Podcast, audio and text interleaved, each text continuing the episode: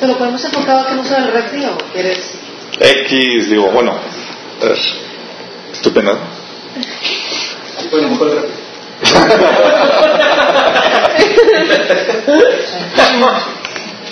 Así su pelo, déjalo. Estoy viendo, ¿no?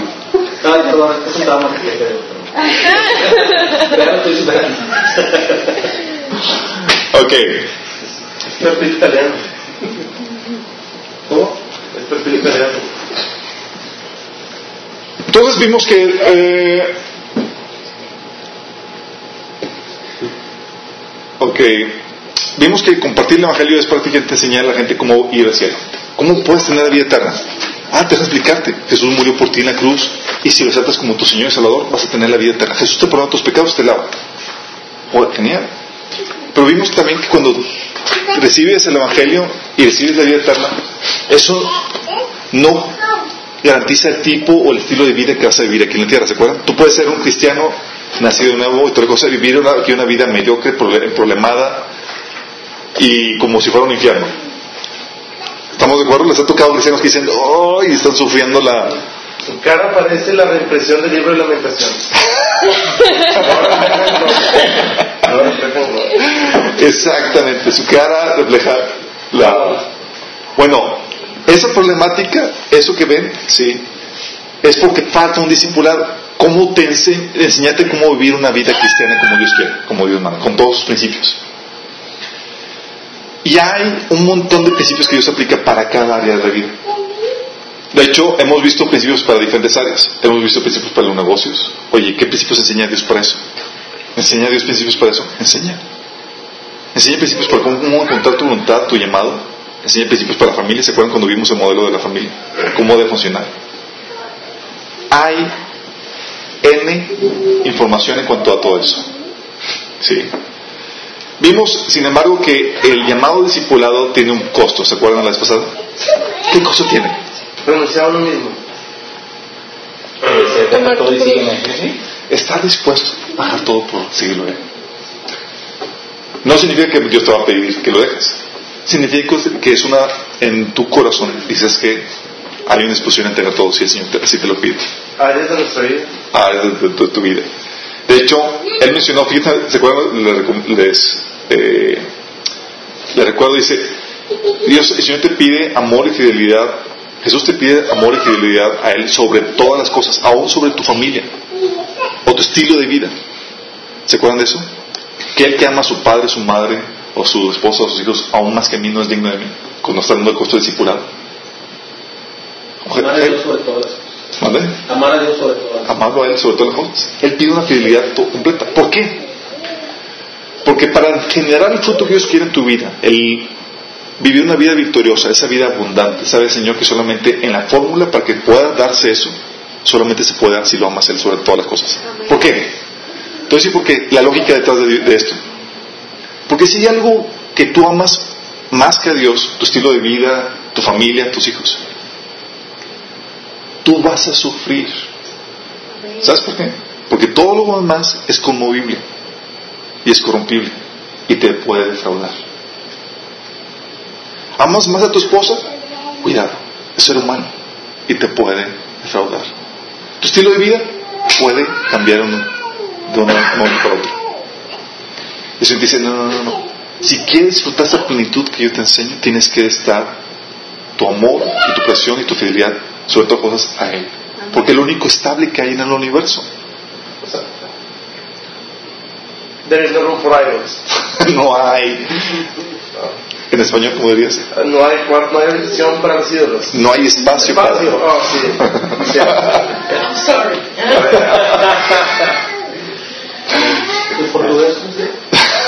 ¿En portugués? ¿cómo se dice? Da espacio para los ídolos. Traigan, aceite de Galilea. Señor, señora. Es la voz de la consagración. Ok. Y también vimos que uno de los precios es morir a, a tomar tu cruz diariamente y eh, que Jesús mencionaba tomar la cruz y vimos qué significaba. ¿Alguien se acuerda qué significaba? A Ahí se acuerdan qué significado lo voy a probar todos. No, vale, vale, El- fácil. o sea, lo que cuesta seguirlo, que va a haber aflicciones, va a haber sufrimiento. Tomar tu cruz a ti mismo significa dejar de vivir tu vida egoísta para ti mismo. Ah. Sí. Significa morir tus deseos pecaminosos. Deseos pecaminosos significa los deseos que no están alineados a la voluntad de Dios. Tienes deseos, tienes anhelos, tienes cosas, bueno, si no están alineados a la voluntad de Dios, es, ¿sabes qué? Tienes que morir a ti mismo. ¿Va? Y cabe decir que puedes tener muchísimos años ya conociendo a Dios y seguir con deseos que no van conforme a su voluntad. O sea, Así es. Entonces, cuando hablamos de discipulado, dices, oye, el discipulado, el, el- el Evangelio me enseña cómo ir al cielo, cómo tener la vida eterna, cómo reconciliarme con Dios. Tú puedes estar reconciliado con Dios y te enseña eso. Pero la problemática aquí es, yo todavía no estoy en el cielo. Sí, ¿cómo vivo aquí y ahorita? Sí, ¿cómo tengo problemáticas? Hoy tengo deudas, tengo problemáticas en mi casa, con mis hermanos, con mi esposa, con X o Y. El trabajo, estoy lidiando con situaciones difíciles. ¿Cómo lidio con todo eso? Jesús te dijo, en este mundo vas a tener aflicción. Todos han visto cumplidas esa promesa en su vida. Pero al discípulo dice, pero confía, yo he vencido el mundo. Y esa victoria es la que el Señor te da cuando empieza el proceso discipular. Sí. Tú puedes decir, ¿sabes qué? ¿Tienes conflicto? Sí, pero soy victorioso en medio de eso. Estoy saliendo avante, lo estoy venciendo Con gozo. con gozo. ¿Has visto personas que están así como que víctimas de las circunstancias? Todas así como que am- amarguitas y toda la cosa, porque, chin, es que me pasó esto y quejándose por todo. Bueno, estás siendo víctima de eso. Lo que el Señor te propone es, hey, yo te voy a poner por encima de las circunstancias. Y de hecho, para los que nos, nos integran y los nuevos, hemos estado poniendo material que es proceso, de un proceso discipulado que estamos comenzando los miércoles y está posteado en, en internet, lo pueden ver y pues pueden empezar a ver cosas. Empezamos a ver, por ejemplo, cuestiones de sanidad interior que, que lidia con, oye, han habido cosas que, que la gente ha hecho y me ha dolido. ¿Cómo lidio con esas heridas? Hay principios que Dios te dice cómo aplicar y cómo lidiar con eso. ¿Te han, te han hecho, ganar, ¿Te han hecho agachadas? ¿Sabes tú que Dios tiene desde niño? sí, te veo medio traumadillo. ya. Para el bullying también interior. Ah, para el bullying, para lo que tú quieras. Oye, ¿qué principio aplicaba Jesús? Porque no creas que, que Jesús se le pasó en un lecho de rosas. O el rey David. ¿Qué hizo Jesús para lidiar con todo eso? ¿Qué principios aplicó? ¿Sabes tú que hay principios para lidiar con eso? Oye, Lo querían apedrear y se, se escapaba. No, ni siquiera pueden levantar la mano. bueno, hay, hay, dinámica, hay principios que el Señor te enseña para saber cómo lidiar con eso. Oye, problemas de depresión, problemas de- de matrimoniales, ese tipo de cosas. La Biblia te enseña cómo lidiar con eso, con un proceso de renovación de la mente. Estamos, eso también está posteado, ¿se acuerdan de eso? No solamente está posteado eso, tenemos también más material que estamos lidiando con eso. Una de las cosas que, que vimos, no sé si se acuerdan, es el proceso de perturbación de posición demoníaca. ¿Se acuerdan cuando vimos ese de Spooky Ten? Sí. Bueno, toda esa problemática, toda esa dinámica es, te ayuda a lidiar con problemas o con cosas que destruyen tu vida.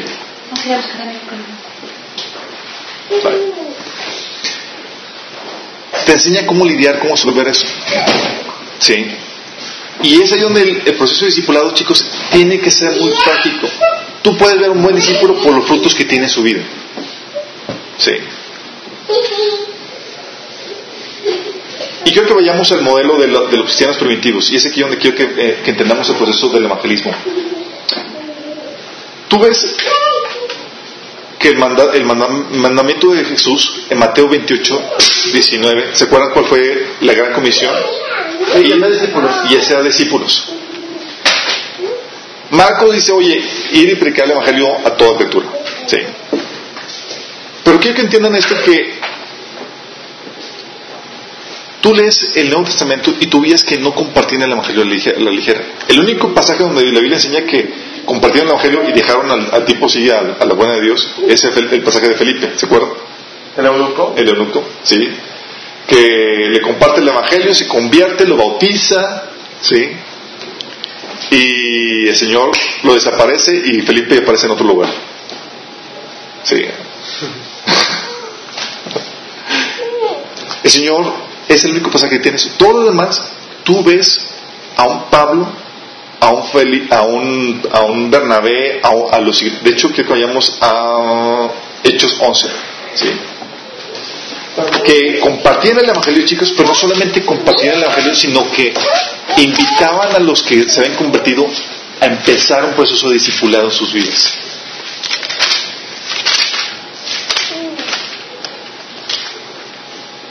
O sea, alguien se convertía y no solamente es ya, ya acepta a Jesús y es una oración de fe, es te invito a, o te aclaro que es un proceso donde te integras a la familia de Dios, donde empieza un proceso discipulado. No es solamente dejarlos a la buena de Dios, a ver que, que el Señor te bendiga y ya te compartí ya. Bye bye. ¿Qué es lo que dice? ¿11 qué? ¿Hechos 11 qué? Hechos 11. Ah, es del 1, ok. Va desde el versículo 19. Dice, Ah, sí, no. Ahora bien, los que habían sido esparcidos a causa de la persecución que hubo con motivo de Esteban, ¿se acuerdan de la persecución por, por motivo de Esteban? Dice, pasaron hasta Fenicia, Chipre y Antioquía. No hablando a nadie de la palabra, sino solo a los judíos. Piensen en esto. Algunos solamente hablaban a los judíos. ¿Quién fue el primero que le habló a los gentiles? Pablo. Wrong. Fueron, este- fueron de este tipo de... Bufados todos. No necesariamente era fuera de. de- Sí, no, o sea, para cuando Pedro estaba, estaba empezando a compartir, estos chicos, los de las, eh, los que fueron perseguidos, fueron los primeros que empezaron a hablar ah, del Evangelio. Sí, fíjate lo que pasó. Pero había entre ellos unos varones de Chipre y Sirene, o sea, unos desconocidos, pero cristianos, hijos de Dios, los cuales, cuando entraron a Antioquía, hablaron también a los griegos, anunciando el Evangelio del Señor Jesús. ¿Qué tal? No fue Pedro, Pedro fue lo que lo hizo ya oficial de que, ah, sí se puede llevar el evangelio a- también a los gentiles. Tienen la gracia por Pedro. Pedro. Pedro, Pedro en el discurso.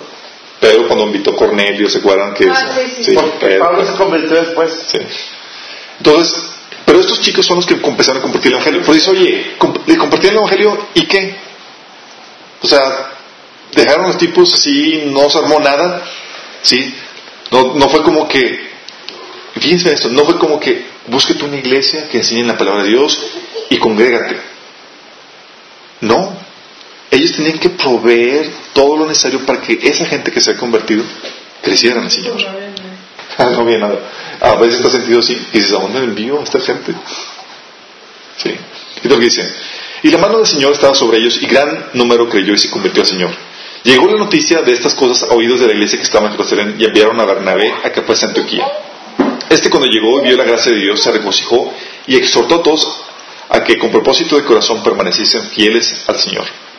Porque era buen, porque era varón bueno y lleno del Espíritu Santo y de fe. Y una gran multitud fue agregada al Señor. Después fue Bernabé a Tarso para buscar a Saulo y hallándole le trajo a Antioquía. Y se congregaron ahí todo un año con la iglesia y enseñaron a mucha gente. Ya a los discípulos se les llamó cristianos por primera vez en Antioquía. ¿Por cuánto estuvieron mínimos? Un año. Eso te invita a pensar, oye, te voy a compartir el Evangelio, pero tienes que entender esto. No es suficiente. Es un proceso. Es una invitación a ser discípulo de Cristo. Y eso invita, eso implica, ¿sabes qué? Que te tengo que enseñar y transmitir lo que mi Señor me ha enseñado a mí. No puedo dejarte solamente con el Evangelio. El Evangelio te dice cómo tener vida eterna y es sencillo de entender. Pero, ¿quién me va a ayudar en mis problemáticas? Sí. Y además, imagínate qué tanto había necesidad de enseñarle que tuvieron que estar con ellos un año. Un puntito. ¿Un año? Y se ma- a semanalmente. ¿Tú crees que tienen cosas que enseñar? Sí. Bastante. Este modelo es el que enseña la Biblia en todo el Nuevo Testamento. Tú veías a Pablo y a a Bernabé cuando iban a compartir el Evangelio. No se quedan solamente con que, ah, chicos, y las campañas evangelísticas, hacían ahorita, las campañas evangelísticas de ahorita, así como que, y no, es que pasaron a frente unos 2.000, 3.000 personas.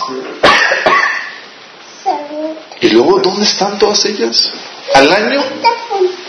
Bye, bye. Sí. De hecho, hay un índice que había leído, creo que hay un libro que se llama Hell's Bells, Hell's Best Keep Secret, que habla acerca de, de la- del porcentaje de gente que retrocede en la fe. Y tengo entendido que era 95. Muy fuerte. Sí. ¿Y sabes por qué? Nada más dices, oye, ¿cómo le hacía Pablo? ¿Cómo le hacía Bernabé? Porque parecía que estos armaban las iglesias unos por tres y todos se retenían. Sí, sí, ves, cuando lees hechos dices, ¿qué onda con esta gente? ¿Qué estaban haciendo que nosotros no hacíamos? Oye, mamá, ¿quién estoy De aquí todos hemos compartido el evangelio a alguna persona. Sí.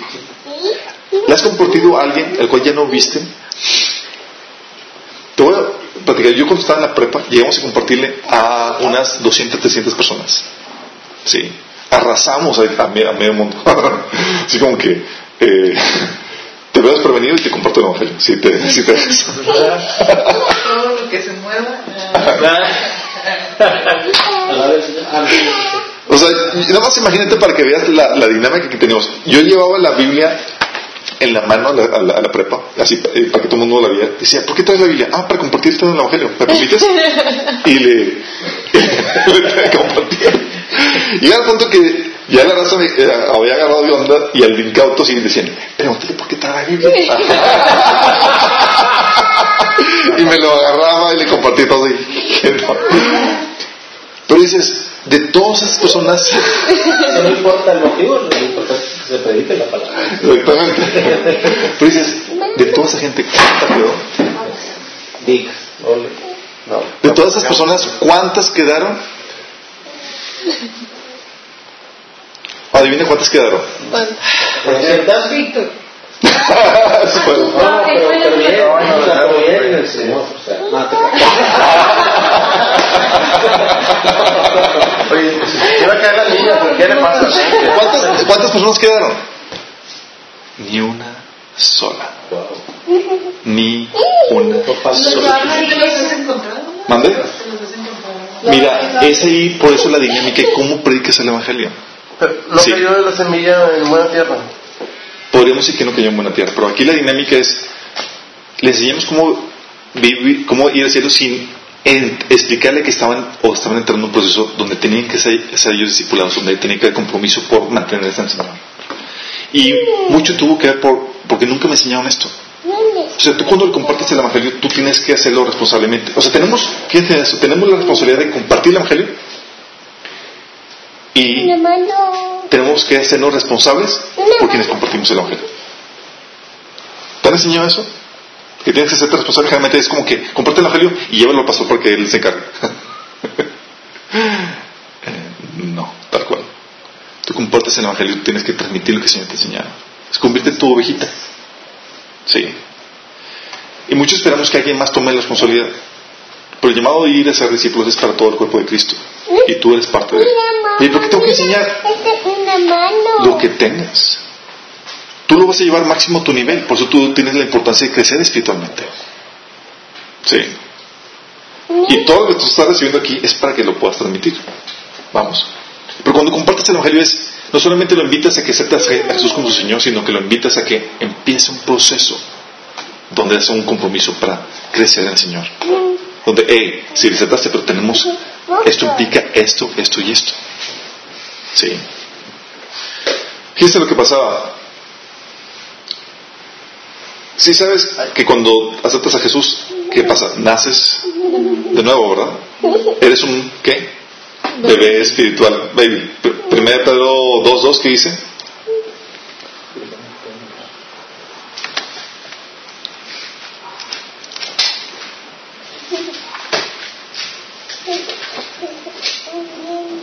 Dice, Desead como niños recién nacidos la leche espiritual no adulterada para que por ella crezcáis para salvación. Está hablando de una iglesia y creyentes que estaban comenzando. Él dice, hey, tienes que alime- alimentarte. Sí, es la palabra. Sin embargo, lo que sucede en la mayoría de los tiempos es que tenemos abortivos espirituales. Gente que damos a luz. que otro se encarga de ti. No, ya le pasas a la bolita, ¿qué más?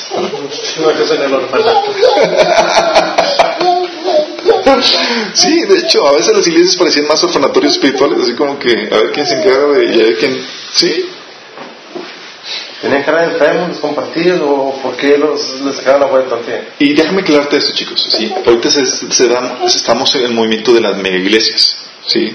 Todos hemos ido a mega iglesias donde entras y sales y nadie te conoció y no fuiste conocido. ¿sí? Luego una, una predica que la estaban compartiendo que, que llega una, una persona de la congregación con el pastor y me dice, mire pastor, yo sé que usted no me conoce. Y tú mucho que me conoce, pero yo quería presentarme con usted, bla, bla, bla.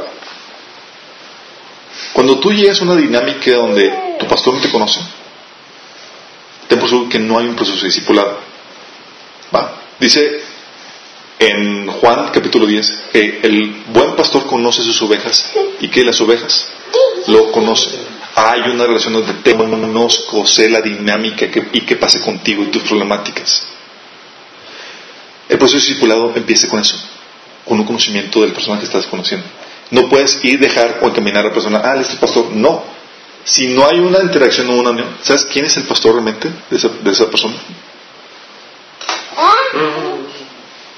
Mira, mamá. Tú. Tú eres la persona más próxima que conoce al Señor y que tiene cierto nivel para hacer lo que sea. Y tienes que entender eso y te lo tengo que aclarar bien, porque tienes que adquirir esa responsabilidad. Sí. Vaya, no como el pastor del ministerio o pastor, sino que eres El que está ejerciendo la función de pastoreado. Sí, pastoreado me refiero a que seguimiento, cómo estás, proceso discipulado, déjame enseñarte. ¿Cómo estás? ¿Cómo andas? Porque cuando lo dejas a la iglesia así como que alaban a Dios, no es como que difícilmente el pastor va a tener contacto personal con él para ver. Y hay iglesias que sí lo hacen, y brutal, sí. Pero muchas, mm, no. Muchas que hay, en, que hay ahí afuera no tienen esa dinámica. Y es ahí donde tú tienes que entrar y tienes que entender que es tu responsabilidad proveerla. ¿Cómo? ¿Por qué? ¿Por qué, por qué es la responsabilidad proveerla, chicos? Porque tú eres discípulo de Cristo. ¿Sí? Tal vez tu función no sea ser el pastor de una iglesia, pero si tú tienes una responsabilidad de pastorear a las personas que tú ya que tú te invitas y traes a los pies de Cristo.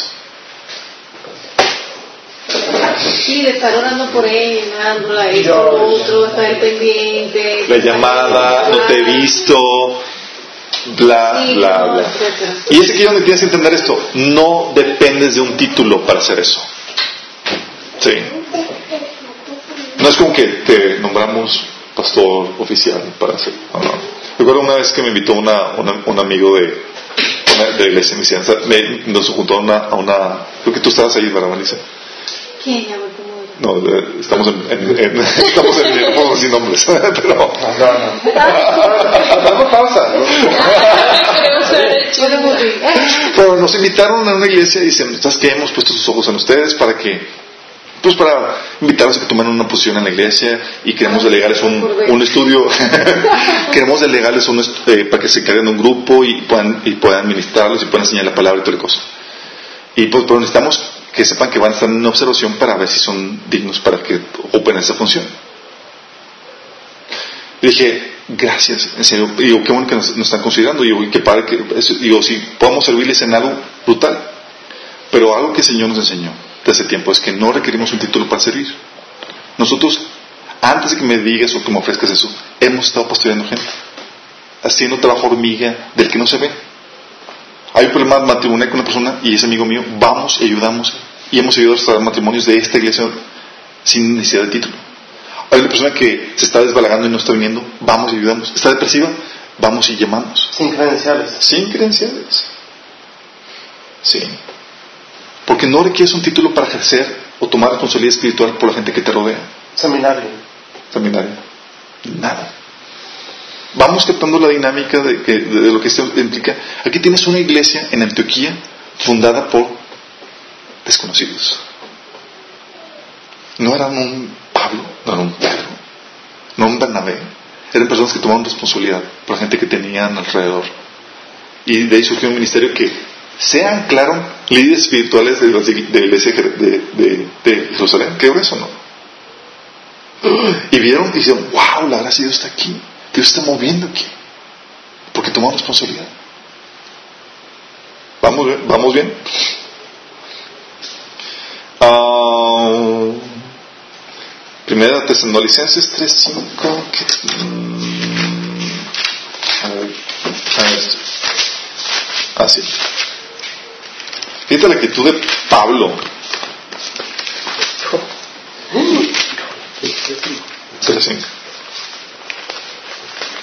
Fíjate, Pablo iba, chicos, compartía el Evangelio y empezaba a armar toda una estructura para que, para que lo- los cristianos que se habían convertido pudieran crecer y, alimentarse mutuamente. Si no los dejaba la buena Dios, era como que, ¿sabes qué? Esa es la, forma, la estrategia para, para hacerlo. Ahorita les explico cuál, cuál era la dinámica que ellos ponían. Pero parte de su labor de pastoreado es que les daba seguimiento. Yo recuerdo que las personas que compartimos en, durante ese periodo de la preparación, o sea, yo no sabía toda la dinámica que conllevaba compartir el Evangelio. Nunca les di seguimiento, la verdad, nunca. Es- durante el tiempo que estuve con ustedes estoy, pero me gradué, ahí los veo, bye bye. No fue una cartita, no fue una llamada, ¿qué onda con tu compromiso, con la decisión que tomaste con el Señor? No había no, Facebook. no había Facebook. El internet arrancaba. No había WhatsApp, no había. Pero fíjate lo que la actitud de Pablo dice. Cuando le compartió a los tesalonicenses, los tesalonicenses vivieron una crisis de fe y pensó que Pablo dijo, ya perdí el trabajo realizado en ellos. Dice, por lo cual también yo, no pudiendo soportar más, envié para informarme de vuestra fe, no sea que os hubiese tentado el tentador y que nuestro trabajo resultase en vano. ¿Tú has tenido esa actitud, la gente que le has compartido? Oye, ya la dejaste de ver. Híjole, todo en el Señor. Déjame llamarle, a lo mejor estoy claudicado y tengo que, que animarlo que, a que, que continúe. Tal vez con quien está. Sí. Tienes que entender que la paternidad espiritual que das cuando compartes el Evangelio implica una responsabilidad. Sí. Y no se lo puedes delegar a, a otra gente. Si hay gente que lo adopta, le otros líderes, brutal, te ayuda. Pero sé honesto contigo, dices, oye, ¿sucede eso generalmente? Está sucediendo. Ok, fíjate lo que, lo que la estructura que amaba este Pedro, digo este Pablo, en los en misioneros. Hecho 14, 23.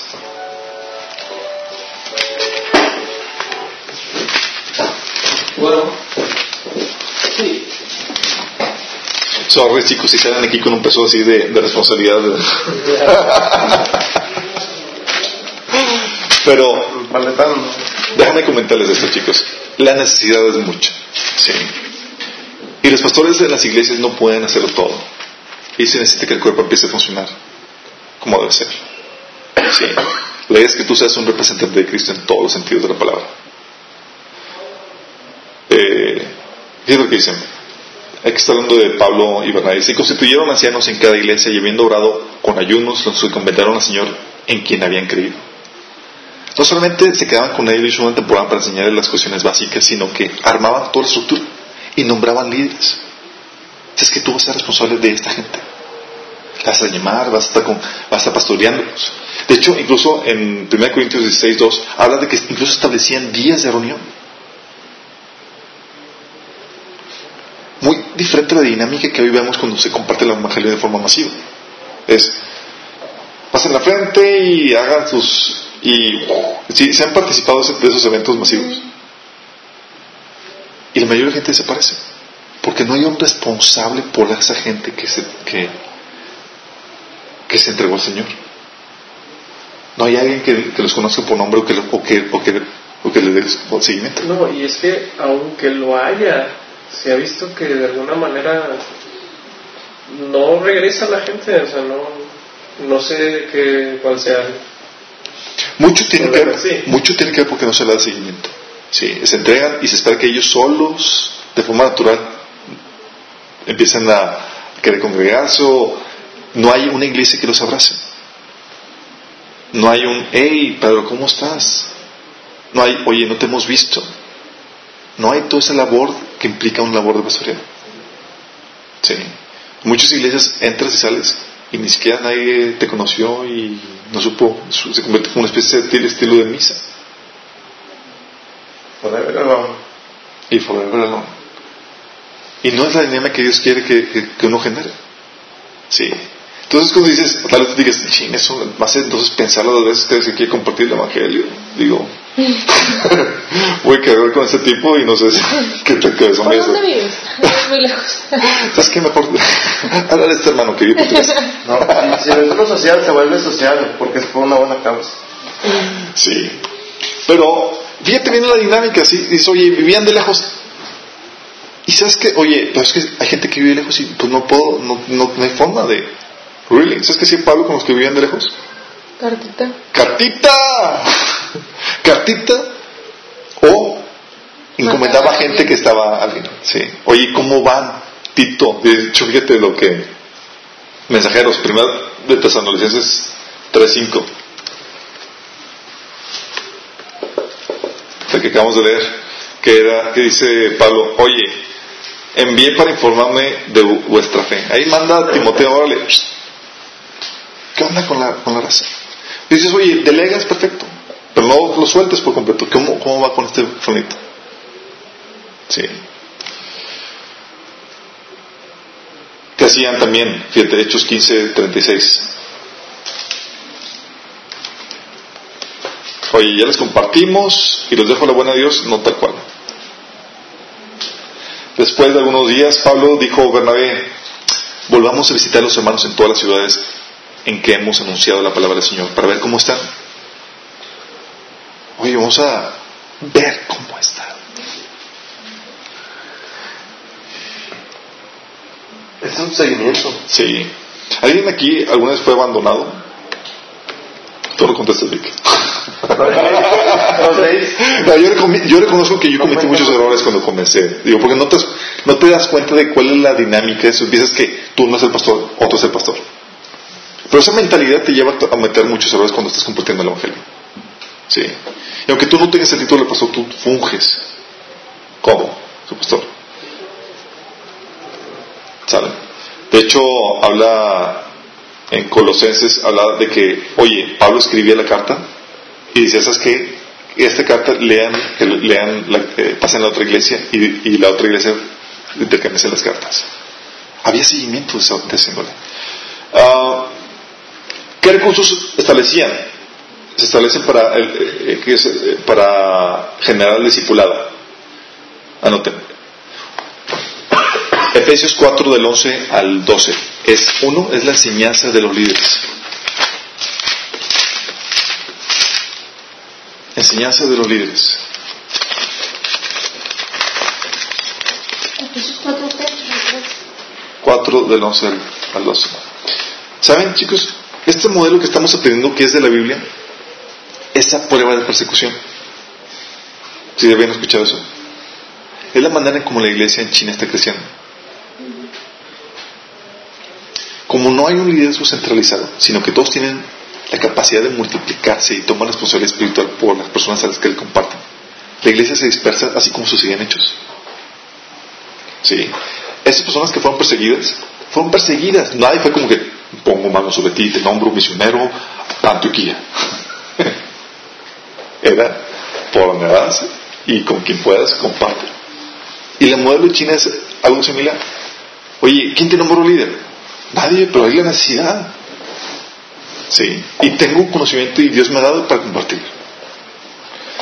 Efesios 4 del 11 al 12 dice, y él mismo constituyó a unos apóstoles, a otros profetas, a otros evangelistas, a otros pastores y maestros, a fin de perfec- perfeccionar a los santos para la obra del ministerio para la edificación del cuerpo de Cristo.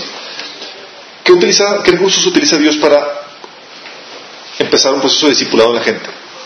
Uno son las enseñanzas de los líderes, apóstoles, maestros, evangelistas y todos ellos, los obispos, que eran los ancianos o los que pastoreaban las iglesias. Sí.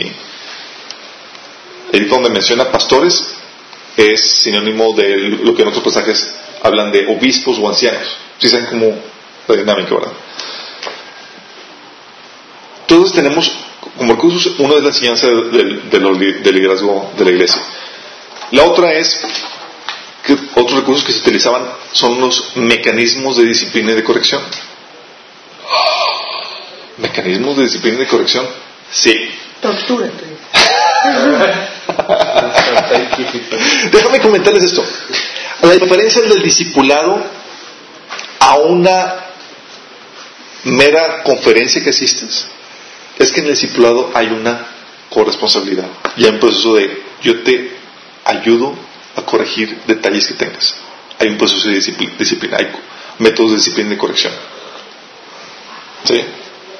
Hebreos 12, del 1 al 11. Disciplina, corrección, no suena muy agradable. Yo pensé que ya me había librado de mis papás cuando estaba ya niño, no tal cual.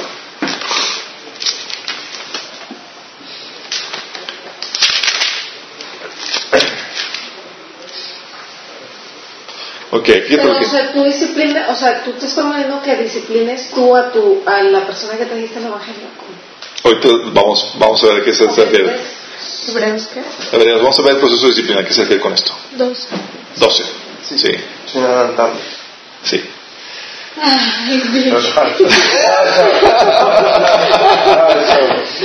Dice, eh, por tanto nosotros teniendo en derredor nuestro tan grande nube de testigos, despojámonos de todo peso y del pecado que nos asedia y corramos con paciencia la carrera que tenemos por delante. Puestos los ojos a Jesús, el autor y consumador de la fe, el cual por el gozo puesto delante de él sufrió la cruz, menospreciando el oprobio y se sentó a la diestra del trono de Dios.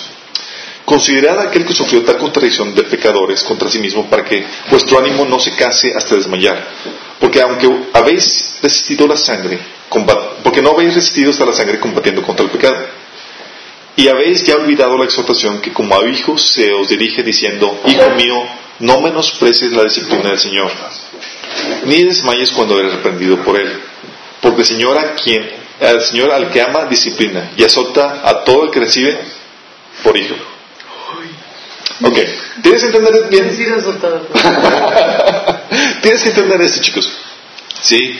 Cuando tú compartes el evangelio, tú tienes que enseñar que a la persona que tú compartes empezamos un proceso de discipulado, donde tienes que aprender, donde el Señor va a corregir cosas que están mal en tu vida, donde va a poner un proceso de, santificación en tu vida. ¿Va? El Señor lo hace. Y algo que, por ejemplo, tenía algunas, cuando platicas con algunos cristianos que recién que se convirtieron, decían, es que, o sea, yo veo que otros hacen mal, se portan mal y les va muy bien. Y a mí no. Ay, yo, gloria a Dios. Porque es señal de que eres hijo.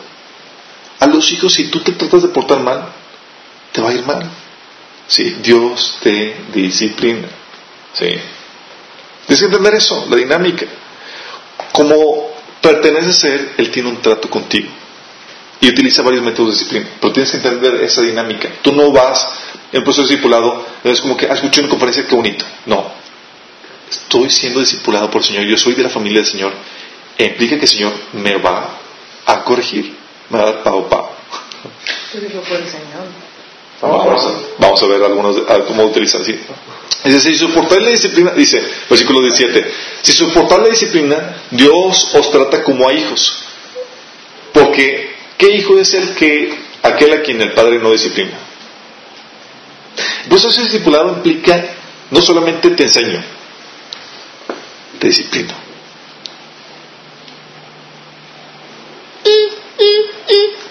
Dice, pero si se os deja sin disciplina de la cual todos han sido participantes, entonces sois bastardos y no hijos. Oye, es que nada más me interesa escuchar la plática, o sea, no hay compromiso, no quiero que me, que me, que, que me llamen a rendición de cuentas ni nada. Cuidado, ya es una actitud de bastardo. Sí. Porque tú estás formando parte de la familia de Dios. Sí, y Dios quiere en ti ¿Cuál era el propósito del discipulado? ¿Se acuerdan que lo vimos en la pasada? El propósito de ti es que tu santidad, que el Señor transformarte a la imagen y semejanza de Jesús, ¿se acuerdan? Desatar el propósito de Dios en tu vida. Dice, por otra parte tuvimos a nuestros padres terrenales que nos disciplinaban y los venerábamos. ¿Qué tal la disciplina de nuestros papás? ¿Alguien así como que la sufrió bonito? ¡Corre por tu vida! Me gritaban. Mis hermanos. ¡Yo ya va tu papá! No, pues es que él sí se logra escapar. ¿no? Me dejaban ahí. La. Así, corre, La tú.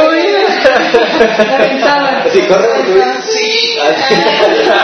atrás. Y hacerte en el techo, al el techo, pues ya. No, sí, a veces aprovechamos de Melissa. Así como que, Ah, Sí. así como que, esas que aparte llama así como que sabe que si te portas, así que das una señal de que te va a disciplinar, corríamos. Pero como que, ven, eh, y así como que, ven engañoso, ¿no? Entonces como que ya tiene sospecha y mandamos a Melissa primero. No, no, no, ay, ay, ay, ay, pa, pa, pa, y yo, ok. no vaya. Conoces. Señal, señal. Sí, sabrá, Melissa, y Señor, que sana tus heridas. Pero bueno, veneramos a nuestros padres, sí. Y esa, a esa disciplina, de hecho, no sé si han visto el post de Facebook de que a mí mis papás me pegaban en- y desarrollé una condición psicológica que se llama respeto a mis. a- ¿Respeto qué? A, a mis mayores, ahora sí. Bueno, generó, forjó tu vida. Sí, ahorita se maneja toda la corriente de que, hey, no le pienses a tu hijo, habla todo con palabras, dialoga y sí.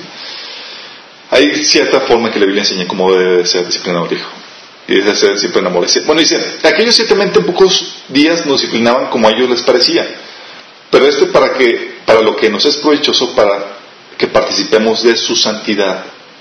Es verdad que ninguna disciplina al presente parece causa de gozo. ¿Por qué? Porque la disciplina implica corrección. ¿Y qué pasa cuando te corrigen? Cuando te están pasando cosas difíciles en tu vida, cuando hay cosas. Se sufre, ¿no? Señor, ¿por qué está pasando esto? Hay que, pues hay que cambiar algunas cosas. Dice, es verdad que ninguna disciplina del presente parece ser causa de gozo, sino de tristeza, pero después da fruto pasible de justicia a los, a las, a los que ellos han sido ejercitados. Ok.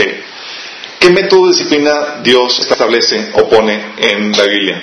a la iglesia? Hay métodos de disciplina que Dios pone y creo que, que entiendan muy bien esto, porque el discipulado no solamente es una enseñanza. Te enseño y transmito conocimiento. No, es hay corrección, hay una rendición de cuentas. Es muy importante eso, porque eso lo diferencia de, ah, pues voy a una conferencia los domingos. ¿Really? No es tal cual. Si una conferencia es escucho y el conferencista no se hace responsable, digo, es escuchas y si lo aplicas bien, si no, bye bye. En el cuerpo de Cristo, en la iglesia, en la enseña enseña que hay una rendición de cuentas, hay una disciplina. Hay una disciplina que se, mecanismo de disciplina, una es directa por Dios.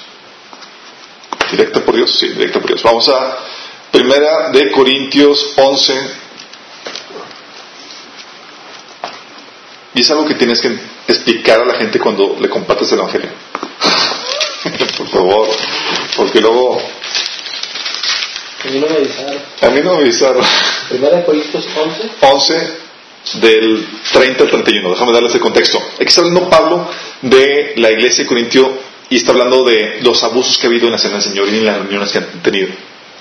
Y ahora imagínense la cena del Señor. O sea, compartían y, y algunos se adelantaban y estaban comiendo, no se esperaban al otro porque pues que tenían hambre, otros se emborrachaban y salían, ¿qué onda hermanito? Eh, eh", Y todo así. ¿Qué onda con eso? Y Los mala copa. los dos. y luego Pablo y la iglesia empezó a tener problemáticas de esta índole. ¿sí? Y Pablo dice, hey, ¿saben por qué? Es por estos abusos que estaban generando. Hay un mecanismo de disciplina que Dios pone de forma directa. Escuchen. shh. Escuchen. Dice, versículo 30. Dice Pablo, por lo cual hay algunos enfermos y debilitados entre vosotros y muchos duermen. Déjame, déjame, déjame, déjenme darles ah, para que entre- en- eh, entendamos en, en, en- eh, castellano, porque es la versión. Versión no versión internacional dice, esa es la razón por la, por la que muchos de ustedes son débiles y están enfermos y algunos incluso han muerto. Ok, déjame explicarte esto, chicos. Sí. Hay algunas enfermedades que padecen los cristianos, algunas debilidades en el cuerpo, algunas problemáticas que no es Satanás. Bueno, es por eso que Dios lo utiliza a él. Sí. Pero es Dios mismo el que lo está permitiendo. Porque hay cosas que no estás corrigiendo en tu vida. ¿Se acuerdan cuando vimos este día de perturbación demoníaca? ¿Cómo Dios permite que a veces venga Satanás? Sí. Y dices, oye, es que es un ataque al enemigo y hay guerra espiritual y, y cuidado. Sí. Puede ser. Por eso tienes que entender que no todo ataque o sufrimiento, o enfermedad o incluso muerte que, no, que el cristiano padezca necesariamente es un ataque al enemigo. Muy bien eso. Puede ser una disciplina de Dios. Qué heavy. Dios directamente tratando con su pueblo. Ah, no, ¿qué pasó con el hermanito? No, pues murió. Pues tenía tanta juventud y todo, sí, pero pues. Aquí Pablo está diciendo que le está escribiendo a la iglesia de Corintios y dice, chicos, ¿saben? Fonito tal, fonito tal, que pues ya murieron, chicos. ¿Qué creen? Era disciplina de Dios. Déjame advertirte de esto, chicos. Tú vienes a formar parte de la familia de Dios. No es una conferencia, es como reuniones, cuando vas a la iglesia. Hay una corresponsabilidad como familia de Dios. ¿Sí? ¿Qué método de disciplina utiliza Dios directamente? Debilidad física, enfermedad e incluso la muerte. Qué heavy, ¿verdad? Ya como que generas un temor de Dios, ¿no? y déjame aclararte esto, esto no solamente es por abusar de la cena del Señor, eso es por no andar caminando sus caminos. ¿Sí? ¿Les ha tocado testimonios de personas que estaban con el Señor y luego se, se apartaron y vino cosas de enfermedad o tribulación, dificultades en su vida que ocasionó que se volvieran a Él? Ese es el mecanismo que Dios utiliza para disciplinar. Hey, hijo, estoy tratando contigo porque hay cosas que no quieres ceder. Entonces te voy a tener que dar disciplina. Por eso, chicos, mejor flojito y cooperando. Sí. Y no le eches todo la culpa a Satanás. Ah, es que es guerra espiritual, porque ¿cómo estás caminando con el Señor? ¿Se acuerdan? Romanos, digo, Corintios 3, 6. Primera Corintios. Primera Corintios, de Corintios, capítulo 3. Fíjense en esto, chicos. Y vamos a ver, estos son métodos de disciplina que Dios utiliza, eh, 3.16. Una, ahí estamos hablando en lo que en el pasaje que acabamos de ver una disciplina por por eh, que estaban caminando mal y lo estaban manifestando en la, en la escena del Señor, en los abusos, ¿verdad? Bueno, aquí está hablando de otra disciplina que Dios realiza. Es, ¿no se dan cuenta de que ustedes son el templo del, de Dios y que el Espíritu de Dios vive en ustedes? 3 Es 3.16. Vale, Dice, ¿no se dan cuenta de que todos ustedes son el templo de, de, de Dios? Y que el Espíritu de Dios vive en ustedes. ¿Aquí de qué está hablando? ¿No se dan cuenta que todos ustedes son el templo de Dios? ¿De qué está hablando? De la iglesia. De la iglesia. Este pasaje, en todo el contexto, cuando ven, está hablando de, hey, ustedes son la iglesia, el cuerpo de Cristo. ¿Sí? Dice, Dios destruirá a cualquiera que destruya este templo. Pues el templo de Dios es santo y ustedes son el ese templo de Dios. ¿Aquí qué está hablando? ¿Se acuerdan de la, de, del contexto? Está hablando de las divisiones. Yo soy de Pedro, yo soy de Pablo, yo soy de, de, Apolos y yo no me junto con ellos y yo hago este tipo de cosas. Y dice Dios, y dice Pablo, hey, ¿no son niños carnales causando divisiones al cuerpo de Cristo? ¿Jesús está acaso dividido? Y Pablo dice, hey, cuidado, porque viene disciplina de Dios por causa de eso. Te está diciendo, ¿sabes qué es lo que puede pasar? Ah, pues ya, el hermanito va y va. Por causar divisiones del cuerpo de Cristo. Método disciplina. Hechos 5, del 1 al 6.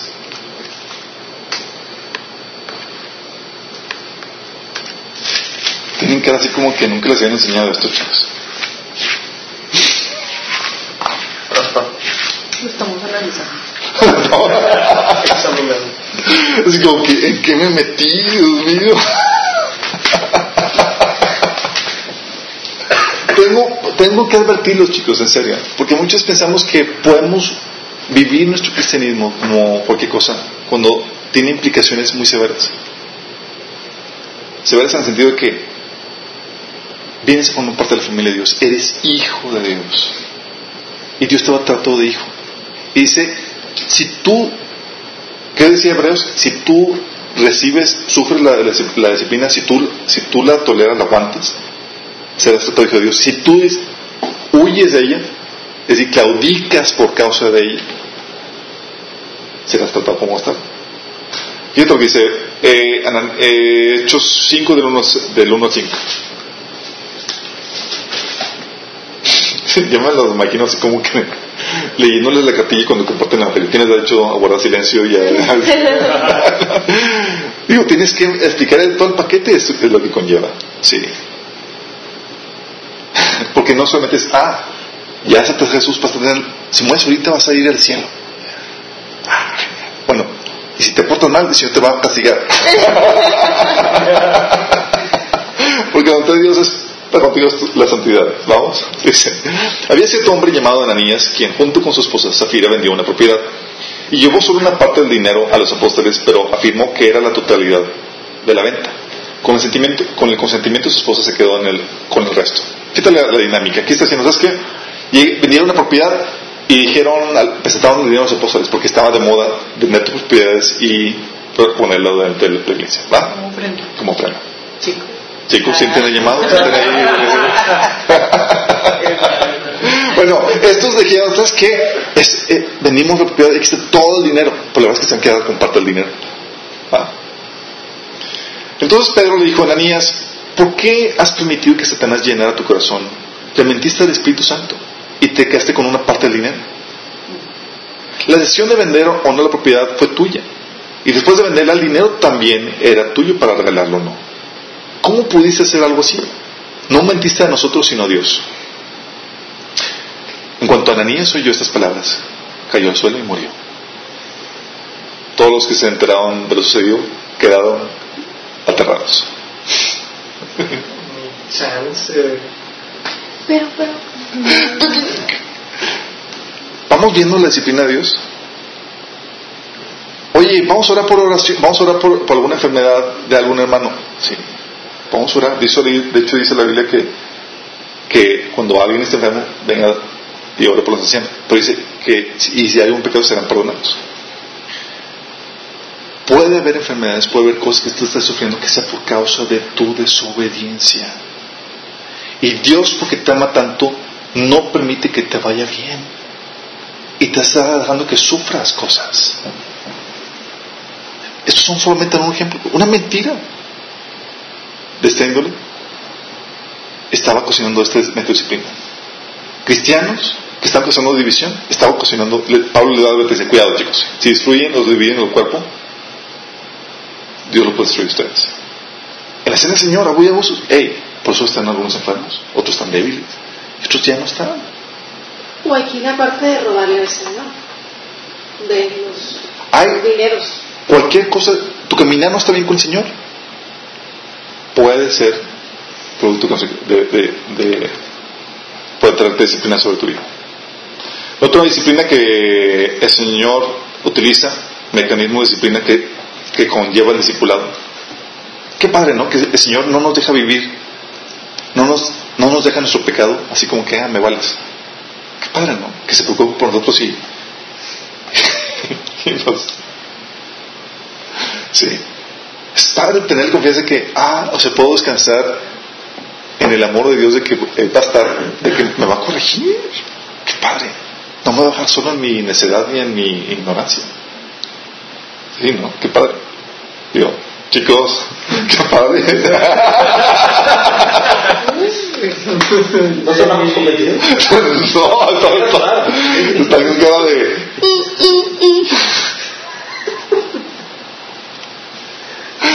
Entonces, un método de disciplina que Dios pone no solamente es uno directo, sino es por medio del liderazgo que pone en la iglesia. Que ya, ya. sea. Ah, sí, ya vamos para allá. Con eso termino. Con esto y otros puntitos ahí. Los tres. Yo la una de la mañana.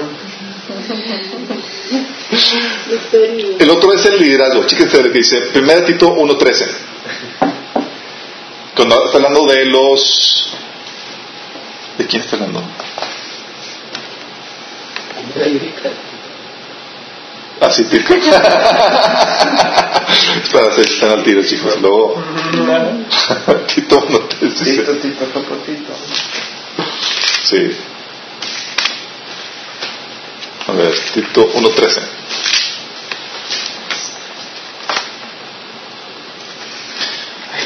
Está hablando de los, cre- de los cristianos de Creta. ¿Sí? De contexto dice, dice Pablo de los cretenses. Sí.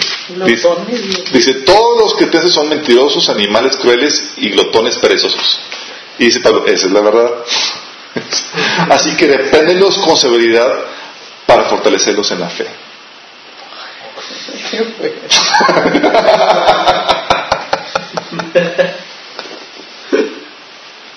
ok, proceso discipulado no solamente te enseña. Pero en amor. bueno, seguramente. ¿No había trancazos? A veces lo decía que impusieras manos y no ligereza. Lo prendes. Así es.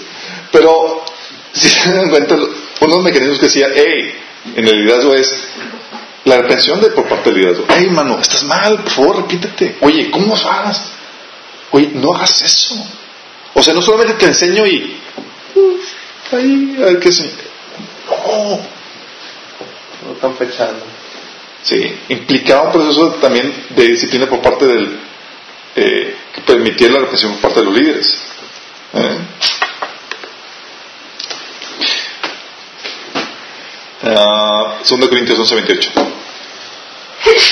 Bless you, the Lord bless you and protect you. And we all say amen. Amen. 18. Sí. Perdón. Sí, no, no, está no salga este. 11, sí, 2 Corintios 11, 28 y 29. Fíjate lo que dice Pablo, ¿sí?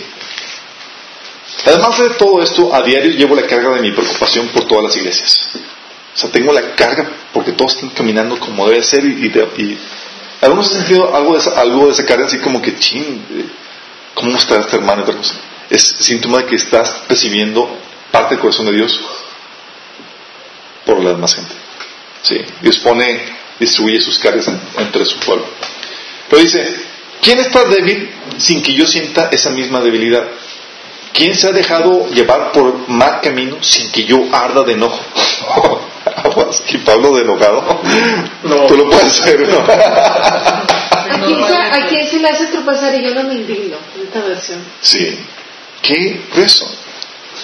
Y menciona, y tú ves en las cartas de Pablo, a veces eran muy severas en cuanto a cómo escribía, porque llamaba la atención y reprendía. Sí. No se dejaba. En, en, Corint- en 1 Corintios capítulo 5 menciona así que Entrégalos a Satanás. entreguen al, al, circuncisa. Al- al- a ese malvado Satanás. Órale. Am, y tú ves a. a pa- aquí está. Segundo de Corintios 11, 28 y 29. Así es. Es 1 Corintios, de hecho vamos para allá. 1 Corintios 5.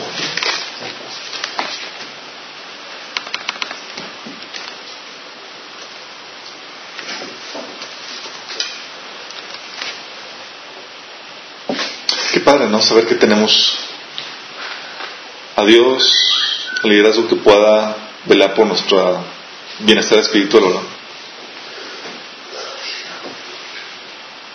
Fíjate lo que dice. Eh, por parte del liderazgo dice. Me cuesta creer, es desde el versículo 1, me cuesta creer lo que me informan acerca de la inmoralidad sexual que hay entre ustedes. Algo que ni siquiera los paganos hacen. Me dicen que un hombre de su iglesia fue, vive en pecado con su madrastra. Ustedes están muy orgullosos de, de sí mismos, en cambio deberían estar llorando de dolor y vergüenza y echar a ese hombre de la congregación. Aunque no estoy con ustedes en persona, sí lo estoy en espíritu. Y como si estuviera ahí, ya emití juicio sobre ese hombre.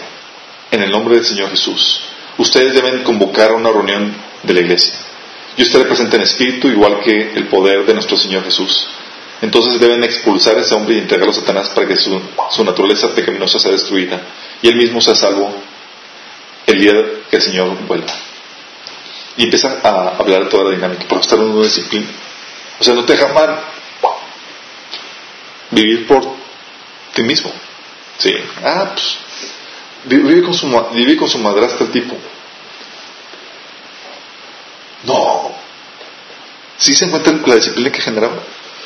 Entonces, tú cuando tú compartes el Evangelio, tú no solamente invitas a la gente a que acepte a Jesús, tú lo invitas a que empiece un proceso donde haber disciplina, donde va haber enseñanza, pero no solamente enseñanza por sí mismo, sino un jalón de orejas por parte de Dios y también puede ser por parte del liderazgo. Tú puedes leer Gálatas y las epístolas y tú ves cómo el liderazgo se preocupaba por las ovejas y jalaba las orejas. A los Gálatas, Gálatas insensatos, ¿quién nos enseñó, quién nos desvió de esto y lo otro? Y empieza toda la dinámica del, del pastoreo. Pero también hay método de disciplina que impone el cuerpo de Cristo, tú y yo como miembros. ¿Sí sabían? Tipo interno, ¿ok? Sí. Chipote y yo. no, la de otra mamá. Así como que antes de que... sí, No, ya lo corregí, pastor. Yo ya lo puse ahí. Su disciplina. Ok. Eso ahí mismo en 1 Corintios capítulo 5. Fíjate la disciplina que pone el cuerpo de Cristo, tú como miembro, a tu hermano. Sí. Dice, cuando lo escribía anteriormente decía que no se relacionaran con personas que se entregan al pecado sexual.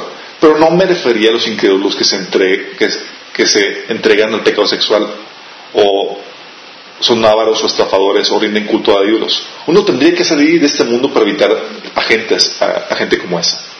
Lo que quise decir es, no se relacionen con ninguno que afirma ser creyente y aún así se entrega al pecado sexual o es avaro o rinde culto a ídolos o insulta o es borracho o estafador. Ni siquiera coman con esa gente. Ah, caray. Es que te. Ese es un, hay una disciplina por parte de Dios directamente, otra por parte del liderazgo y otra por parte del cuerpo. Esta es una disciplina por parte del cuerpo. ¿Va? Hechos, digo, Hebreos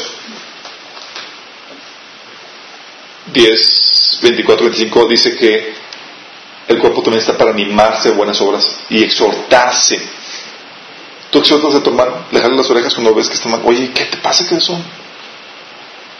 Vuelve con el Señor, estás mal. Sí, el cuerpo también ofrece ese tipo de disciplina. ¿Quién te dio ti autoridad sobre mi Padre que me dijeras? Santiago 5.20, acompáñame. Voy, voy, voy.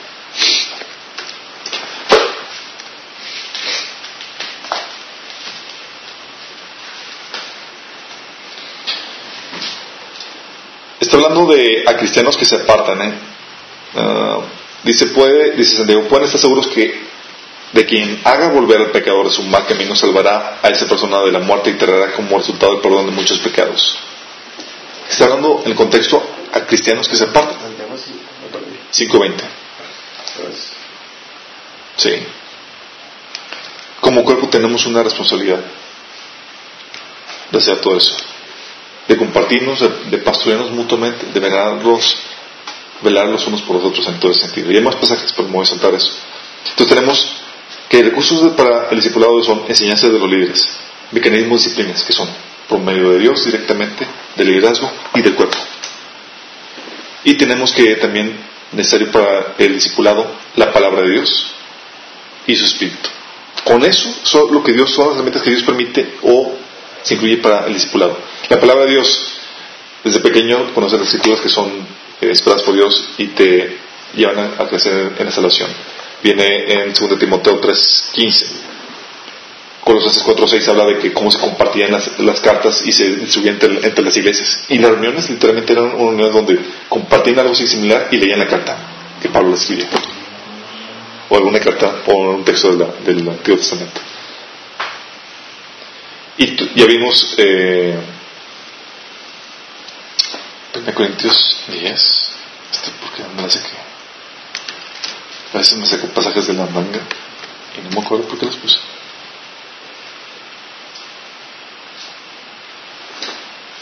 Ah, sí, la palabra de Dios. Eh, aquí se dice bien que los cristianos primitivos no tenían, obviamente, estaban en el proceso de, formar, de la formación del Nuevo Testamento por medio de las cartas que recibían. Y leían, las leían y las iban recolectando. Pero leían mucho el Antiguo Testamento. Ellos tenían la, la Biblia griega en el Antiguo Testamento. Y 1 Corintios 10, 9 11 dice, tampoco deberíamos poner a prueba a Cristo como hicieron algunos de ellos. Luego murieron mordidos por serpientes. Y no murmuren como lo hicieron algunos de ellos. Luego el ángel de la muerte los destruyó. Esas cosas les sucedieron a ellos como ejemplo para nosotros. Se pusieron por escrito para que nos sirviera de advertencia a los que vivimos en el fin de los tiempos. Se pusieron por escrito y eran cosas que ellos leían para enseñanza de, de nosotros. La palabra de Dios. Y el Espíritu. Fíjate, 1 Juan 2.27.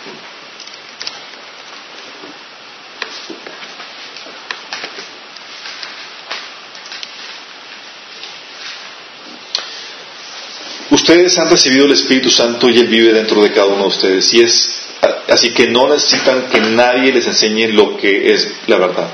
Pues el Espíritu les enseña todo lo que necesitan saber. Y lo que Él les enseña es verdad, no mentira. Así que, tal como Él les ha enseñado, permanezcan en comunión con Cristo. Un elemento que se adquiere en el discipulado es el Espíritu Santo en la vida de la persona, trabajando, ¿sí? transformándolo, llevándolo de, glo- de gloria a gloria. Juan 16, 13 menciona de que el Espíritu vendría sobre los creyentes y Él los guiaría a toda verdad. ¿Va? Entonces, ¿qué recursos tenemos o Dios provee para el discipulado? El discipulado no solamente es te enseño. ¿sí? Material. Profesando. Ya nos empezamos a aceptar.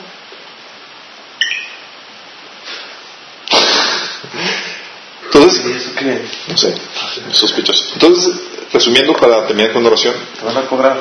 Hoy. Sí. Resumiendo para eh, recursos que Dios o que la Biblia enseña que pone para el discipulado. Uno es la enseñanza, pero no, es la enseñanza de que te enseño y me hago y tú pasas ganas, no me hago responsable de ti, sino que un mecanismo de discipulado, de corrección. ¿Va? Mecanismos de corrección directamente por medio de Dios. Sí. Por medio del liderazgo. Correcciones por medio del liderazgo y por medio del cuerpo de Cristo. Tenemos su palabra, que es parte de ese elemento que se requiere en el, en el discipulado, y la participación del Espíritu Santo. Va. Como que estamos queriendo una imagen más amplia y más completa de lo que implica llevar las buenas nuevas a más gente. ¿Sí? Y es necesario que entendamos esto porque cuando tú invitas a alguien a que acepte a Jesús, no solamente lo invitas a que, a que tenga la vida eterna, lo invitas a que empiece un proceso en su vida. Y tu responsabilidad es encaminarlo en ese proceso. Sí. Tal vez ahorita no caen muertos como Ananías. Tal vez sí. Digo, uno nunca sabe quién es el Señor de quién. Pero Dios quiso marcar al inicio esos puntos que eran importantes. Hey, no puedes hacer cualquier cosa. Ya eres de la familia de Dios. Y Dios va a tratar contigo de una forma especial. No como al mundo, como a hijo. Y la invitación que el Señor te dio, tal vez nunca te quedó al 20 es a que seas tratado como hijo. A que empezaras un proceso, proceso de discipulado.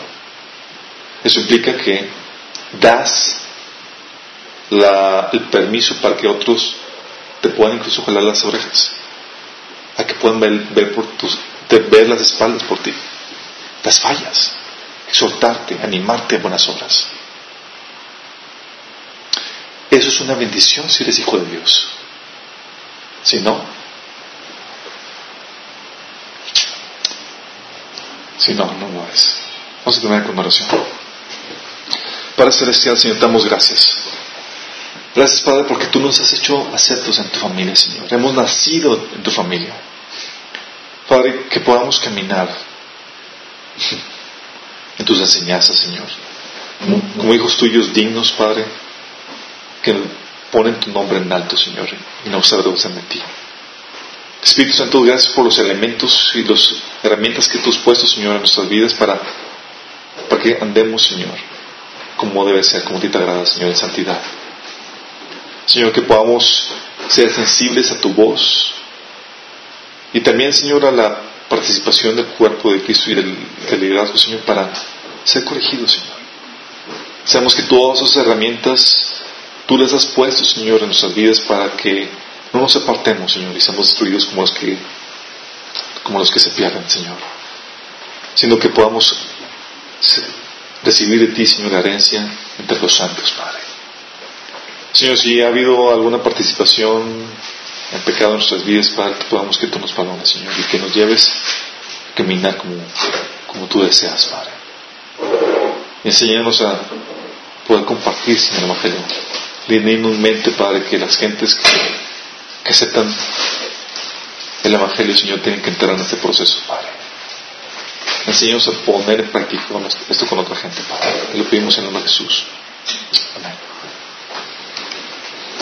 Me pasé por 10 minutos, ¿no? Cóbrale. ¿Le ponemos aquí stop? Así es. ¿O vas a saludar a la gente?